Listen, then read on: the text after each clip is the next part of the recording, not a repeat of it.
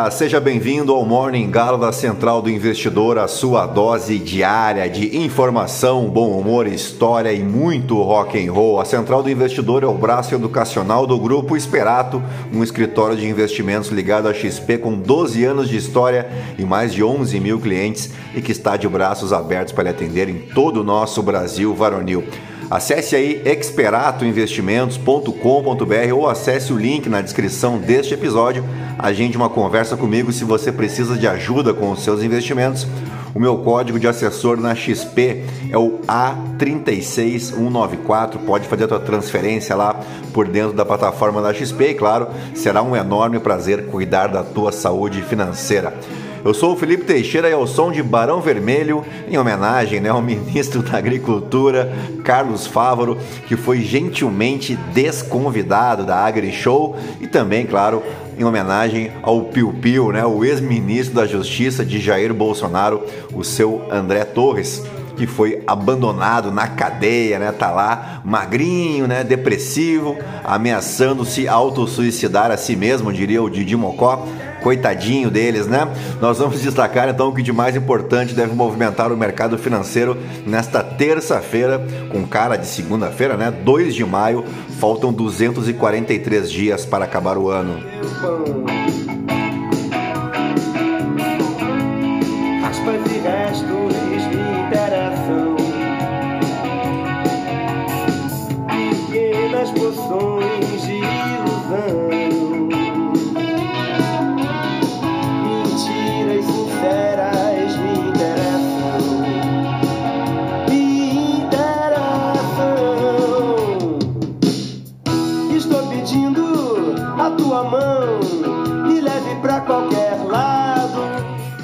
Muito bem, são 6 horas e 10 minutos, uh, ah, 19 graus aqui em Itapema, Santa Catarina. Hoje comemora-se aqui no Brasil o Dia Nacional de Luta pela Cidadania, Dignidade e Direitos Humanos na Política Nacional sobre Drogas. Também é Dia Nacional do Ex-Combatente e um dia de uma outra coisinha aqui que anda bem em desuso, bem demodê, assim, né? Fora de moda que é o Dia Nacional da Ética. A ética é uma área da filosofia que busca problematizar as questões relativas aos costumes né, e à moral de uma sociedade sem recorrer ao senso comum.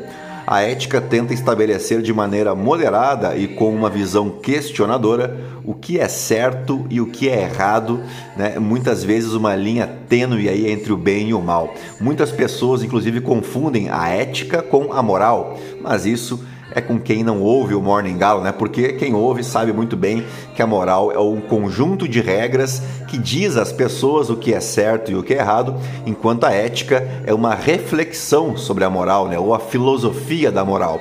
A moral é o conjunto de normas, portanto, que dizem respeito ao bem e ao mal, ao certo e ao errado, e essas normas fazem referência a valores, os chamados valores morais que são transmitidos de geração a geração e orientam a conduta dos indivíduos no seu dia a dia, ou menos deveria ser assim, né?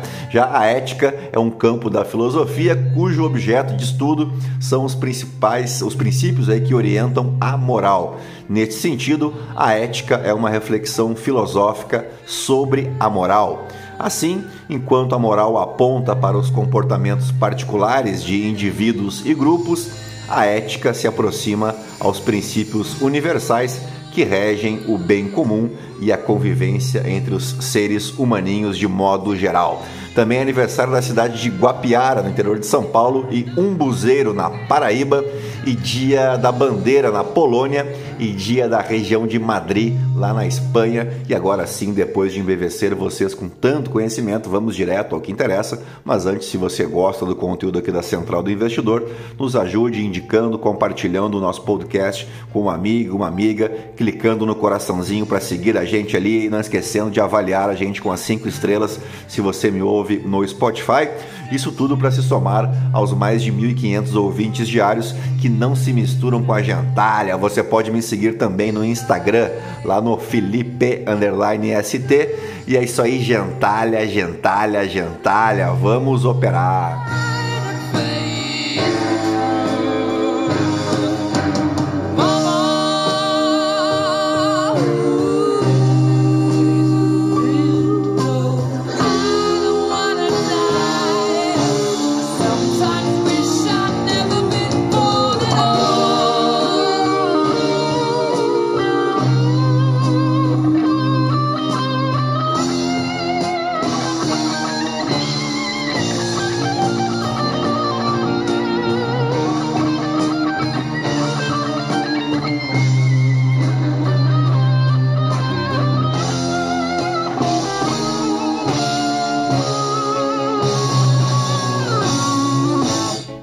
Gente perde o ouvinte, mas não perde o solo, né? As ações asiáticas encerraram a terça-feira com ganhos generalizados, com os futuros em Wall Street operando levemente no terreno negativo, depois que o aumento inesperado da taxa de juros na Austrália mostrou que os bancos centrais permanecem no modo de combate à inflação, consolidando as expectativas de mais aperto nas políticas nos Estados Unidos e na Europa.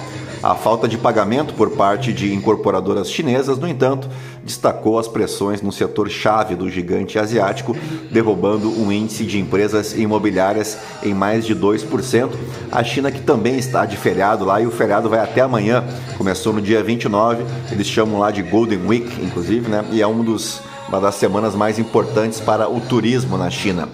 Bem, vamos para a Europa agora, onde os mercados abriram estáveis com o HSBC Holdings como destaque positivo, depois de uma queda nos lucros e uma recompra de ações de 2 bilhões de dólares. Os futuros de ações dos Estados Unidos oscilaram ao longo da madrugada entre perdas e ganhos após o acordo negociado pelo governo americano na segunda-feira para o JP Morgan adquirir o problemático First Republic Bank. Apesar do resgate aí do First Republic Bank, dos ganhos consistentes da temporada de balanços, especialmente verificado nas gigantes de tecnologia e dos dados econômicos chineses relativamente encorajadores, a turbulência do setor financeiro dos Estados Unidos vai renovando as preocupações sobre uma desaceleração mais profunda em uma economia já sob pressão da mais agressiva campanha de aumento de juros em décadas. A partir desta terça-feira, a reunião de dois dias do Federal Reserve deve aumentar as taxas em um quarto de ponto, né, 25 pontos base, enquanto o Banco Central Europeu pode optar por uma alta de meio ponto na quinta-feira. Mais cedo, o Banco da, o Banco Central da Austrália elevou as taxas de referência em 25 pontos base para 3,85%, afirmando que a inflação continua muito alta e pode ser necessário um aperto maior. Entre as commodities, os preços do petróleo avançam após perdas anteriores aí, impulsionadas por preocupações com as perspectivas econômicas da China e o impacto da turbulência bancária nos Estados Unidos os preços do petróleo caíram mais de 5% já no ano de 2023. Bueno, por aqui, o secretário executivo do Ministério da Fazenda, Gabriel Galípolo, afirmou nesta segunda-feira à Globo News que a equipe econômica discute estimular o crédito à exportação para a Argentina. A medida contribuiria para estreitar a relação comercial com o país vizinho. Abre aspas, na verdade, é um financiamento às empresas brasileiras que vendem para a Argentina e são essas empresas que importam serviços e mercadorias do Brasil. Então, o que a gente vem estudando é como a gente consegue fazer esse crédito de exportação, dadas as restrições que existem hoje no balanço de pagamento na Argentina. Uh, o número 2 da economia brasileira ressaltou que o fato de a linha de crédito ser concedida diretamente às empresas brasileiras faz com que a operação destoie de um risco tradicional de financiamento, pois a demanda pelos produtos existe. O entrave é a conversibilidade da moeda. O economista afirmou que o Brasil, abre aspas, tem que se empenhar em um processo de encontrar uma solução em conjunto para a crise na economia argentina. A Argentina tem um agravante neste ano, que ela teve uma seca que pegou muito a região lá do sul e reduziu mais ou menos em 40% o valor das exportações, 17 bilhões de dólares de perda. Mas para o Brasil, temos 210 empresas que comercializam com a Argentina, afirmou aí o Gabriel Galípolo. E dito isso, vamos às principais manchetes dos portais de notícia no Brasil e no mundo ao som de Charlie Brown Jr.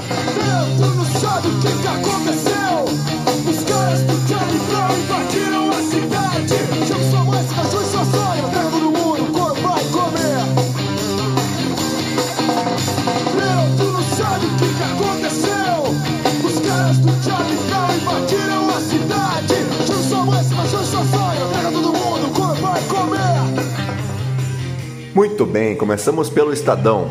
Pressão ameaça a votação do PL das fake news hoje na Câmara. Empresas e bolsonaristas se unem contra o projeto e aumentam mobilização para pressionar deputados favoráveis. Google aumenta a pressão e põe manifesto contra PL das fake news na página inicial. Quanto custa a busca de Lula por liderança regional e protagonismo mundial? Brasil tem de ocupar um espaço naturalmente seu na região, mas amigos, amigos, negócios à parte, é a coluna da Eliane Cantanhede.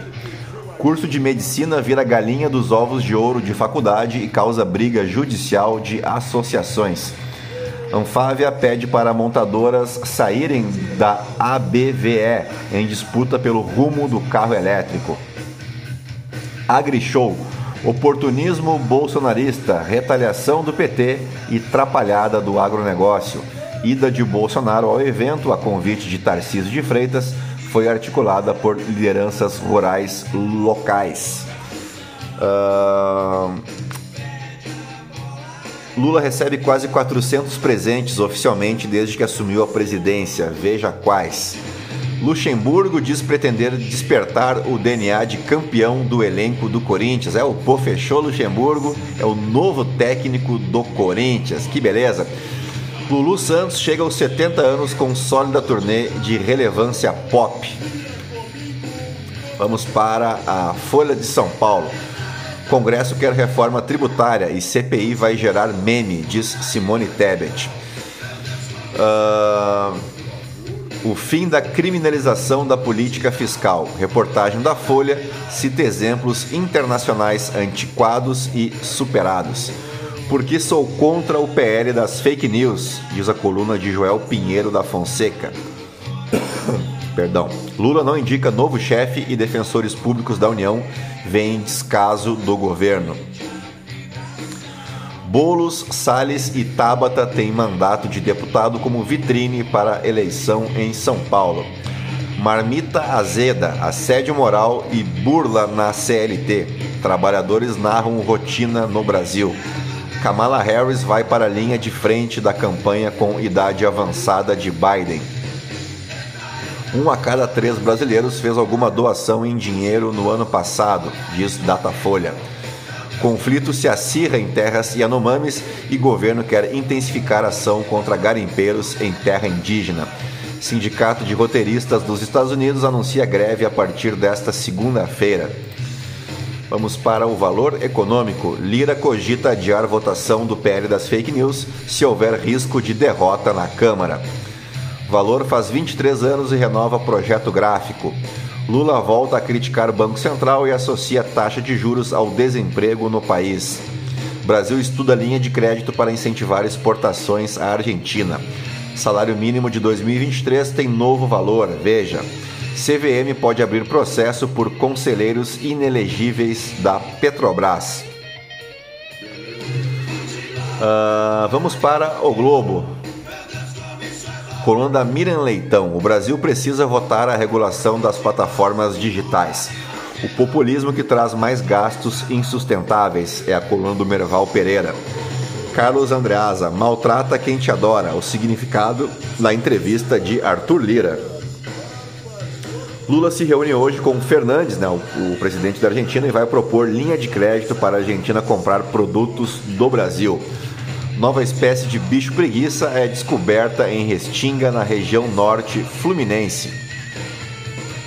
governo Lula prepara a batalha virtual contra a oposição barulhenta nas redes sociais. Texto pode mudar para coibir conteúdo criminoso em rede de gamers extremistas o temor da classe política com os planos de Lula de indicar Zanin para o STF. PL das fake news tem semana decisiva na Câmara. Votação hoje. A auditoria da Receita nas bagagens da comitiva de Lula após viagem à China. É a coluna da Bela Megali. Vamos para o Poder 360. Bolsonaro diz acreditar em derrota do PL das fake news na Câmara. Estados Unidos podem atingir teto da dívida em 1 de junho, diz Janet Yellen. Vou aprofundar esse, esse, essa questão aí uh, no nosso Morning Call em vídeo, tá? Flávio Dino aciona a defesa do consumidor contra o Google por PL das fake news. Google nega ampliar alcance da página, de páginas contra o projeto. Randolph diz que pedirá investigação da Big Tech ao CAD. Brasil estuda dar crédito para a Argentina comprar produtos brasileiros. Já falei essa, né? Então vamos para o portal Metrópolis. STF começa a julgar nova leva de 250 denunciados pelos atos de 8 de janeiro. Nós já temos aí 300 pessoas indiciadas pelos ataques golpistas de 8 de janeiro. PL das fake news. Oposição articula votação de substitutivo. Uh, Bolsonaro usou colete à prova de balas em visita a AgroShow, AgriShow, né? Uh, para fugir do embate, oposição tenta antecipar convocações da CPMI, é a coluna do Ricardo Noblar. e é isso, vamos para o The New York Times, que destaca aqui a greve dos roteiristas de Hollywood. Uh, escritores de Hollywood entram em greve e interrompem produção. Vamos então para o The Washington Post e fala justamente sobre a, Janet Yellen, a secretária do Tesouro. Estados Unidos podem entrar em default já em 1 de junho se o limite da dívida não for aumentado, alerta o Tesouro. No Financial Times, investidores alertam para tremores secundários no First Republic Bank. Vamos agora para os aniversariantes do dia. O 2 de maio marca o nascimento dele, do monstro sagrado. Esse é fera, hein, bicho? Ô louco, meu! Quem sabe faz ao vivo, claro, claro. Fausto Silva, que está completando 72 anos hoje, popularmente conhecido como Faustão, né? apresentador, comediante e radialista brasileiro. Uh, desde 17 de janeiro de 2022, né? portanto, no ano passado, ele apresenta o programa Faustão na Band, claro que na TV Bandeirantes. Mas ele tem uma vasta carreira no rádio, iniciada na década de 60, voltada especialmente para o editorial esportivo. Fausto Silva estreou na televisão em 1984 com o programa de auditório Perdido na Noite, primeiro na TV Gazeta e depois na TV Record e TV Bandeirantes. Seu maior êxito, claro, foi o programa de auditório Domingão do Faustão, exibido de forma ininterrupta e insuportável pela TV Globo de 1989 a 2021, mais de 30 anos, portanto, aguentando essa mala do Faustão, né? Sendo o Domingão do Faustão um dos programas mais longevos da história da televisão brasileira. Vamos para o ano de. Aliás, não, né? Não estamos nos fatos históricos ainda. Quem faleceu em um 2 de maio de 1997 foi Paulo Freire, sociólogo, filósofo e pedagogo brasileiro, considerado um dos pensadores mais notáveis na história da pedagogia mundial, tendo influenciado o movimento chamado pedagogia crítica. Ele também é o patrono da educação brasileira, menos, é claro, para aquela turminha que tem ódio de livro, né, de ódio da cultura, aquela turma que se ouve falar em livro já sai logo sacando a pistola, né, a quem eu gentilmente classifico de gentalha.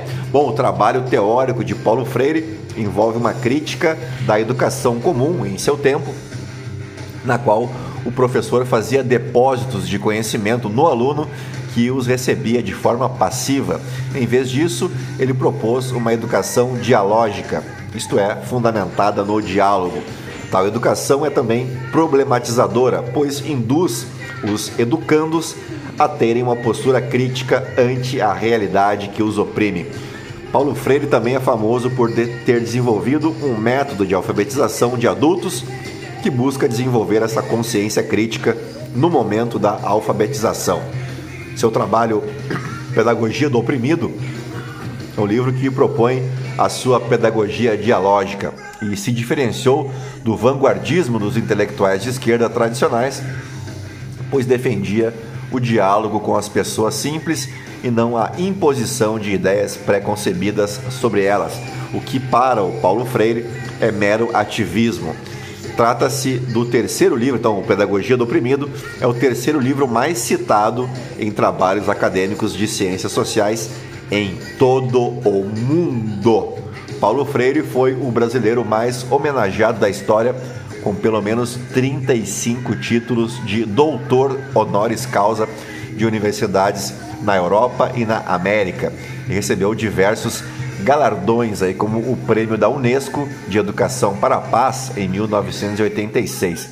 E em 13 de abril de 2012 foi sancionada a lei que declara Paulo Freire patrono da educação brasileira como vocês devem ter percebido, não tem nada na obra do Paulo Freire que remeta ao comunismo, ao feminismo, à ideologia de gênero e toda aquela diarreia mental e verbal produzido pela extrema direita brasileira, extrema direita essa que além da incapacidade de educar um cachorro, né, ah, é uma direita que se cai de quatro retorna à condição de nossos ancestrais e dali não levanta nem com um guindaste, né? Diria Marco Antônio Villa, porque são muito burros, mas muito burros mesmo. Graças a Deus, né? É claro que eu estou falando da extrema direita e não do campo da direita, né? Da, do centro-direita, da direita democrática. Vamos deixar bem claro, tá bom? Agora sim, vamos para os fatos históricos, porque no ano de 1500, em um 2 de maio, a esquadra de Pedro Álvares Cabral partia da Baía de Cabralha, aqui no Brasil, seguindo sua viagem para as Índias. A nau, comandada por Gaspar de Lemos, retornava para Portugal, levando a notícia do descobrimento da nova terra, descobrimento sempre entre aspas, né, do ponto de vista europeu, é claro. Vamos agora para o ano de 1933, quando, em um 2 de maio, sindicatos independentes de trabalhadores da Alemanha foram substituídos pela Frente Alemã para o Trabalho, criada, você deve imaginar, pelo Partido Nacional Socialista dos Trabalhadores Alemães, o Partido Nazista. E não se engane né, com o termo socialista para dizer que o Partido Nazista era de esquerda e tal, porque tem toda uma longa história sobre a disputa que havia à época entre a esquerda e a direita na Europa pelo uso da palavra socialista, tá legal? Ou se você quiser se juntar aí à mesma turma que diz que o Paulo Freire é comunista, né, e que defende a ideia de que o nazismo é de esquerda, fique à vontade também, tá? A vida é sua, estrague-a como quiser, né, diria o Abu Janra. O que interessa é que a tal Frente Alemã para o Trabalho foi presidida por Robert Ley e reunia em seu seio aí tanto trabalhadores como empresários e desconsiderava a ideologia da luta de classes defendida essa sim pelas organizações de inspiração marxista comunista, mas isso é uma outra história. E essa frente alemã para o trabalho chegou a ter 25 milhões de afiliados e foi de grande influência na máquina estatal alemã, que todo mundo sabe uh, que fim deu, né? Uh, vamos para o ano de 2011 agora, quando em um 2 de maio, Osama Bin Laden morria em uma operação militar dos Estados Unidos no Paquistão. Desde 2001, Osama Bin Laden e sua organização, a Al-Qaeda, tinham sido os maiores alvos da guerra ao terrorismo dos oficiais dos Estados Unidos e esteve entre os 10 foragidos mais procurados pelo FBI, encabeçando a lista, inclusive. Acreditou-se por muito tempo que Bin Laden e seus companheiros de Al-Qaeda estavam escondidos próximos à costa do Afeganistão e das áreas tribais do Paquistão. Em um 2 de maio de 2011, dez anos após os atentados de 11 de setembro, o presidente à época, Barack Obama, anunciava pela TV que Osama Bin Laden havia sido morto durante uma operação militar dos Estados Unidos em Abbottabad, no Paquistão. Seu corpo teria ficado sob custódia dos Estados Unidos e, após passar por rituais tradicionais islâmicos, teria sido sepultado no mar. E assim fechamos o nosso Morning Galo desta terça-feira, 2 de maio, agradecendo a tua paciência, a tua audiência, te convidando mais uma vez a curtir o podcast e avaliar a gente com as 5 estrelas e, se possível, nos indicar aí, compartilhar nas suas redes sociais o episódio de hoje, tá legal? Um grande abraço para vocês, até a próxima, fiquem na companhia aí de Muse. Tchau, fui! Should